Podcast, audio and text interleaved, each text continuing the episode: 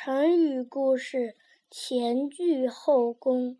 苏秦是战国时代著名的政治家，他曾做过齐国的宰相。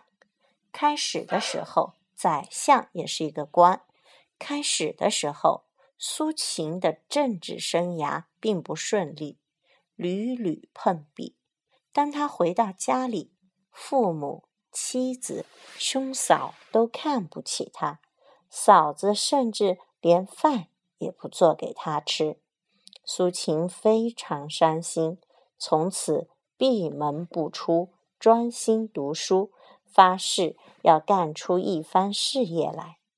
后来，苏秦的努力终于得到世人的认可，他成为位高权重、联合。各国打击秦国的领袖人物。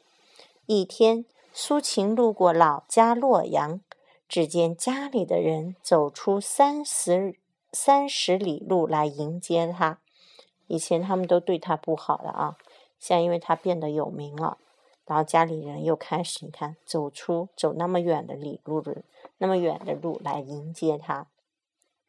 苏秦看见他嫂子伏跪在地。连头都不敢抬起来。以前他嫂子连饭都不给他吃，对吧？就问嫂嫂：“你为什么先前连饭都不给我吃，现在又这么谦恭呢？还跪在地上，对吧？”嫂嫂战战兢兢，战战兢兢就是很害怕的说：“那是因为你现在做了大官，又有很多钱呢。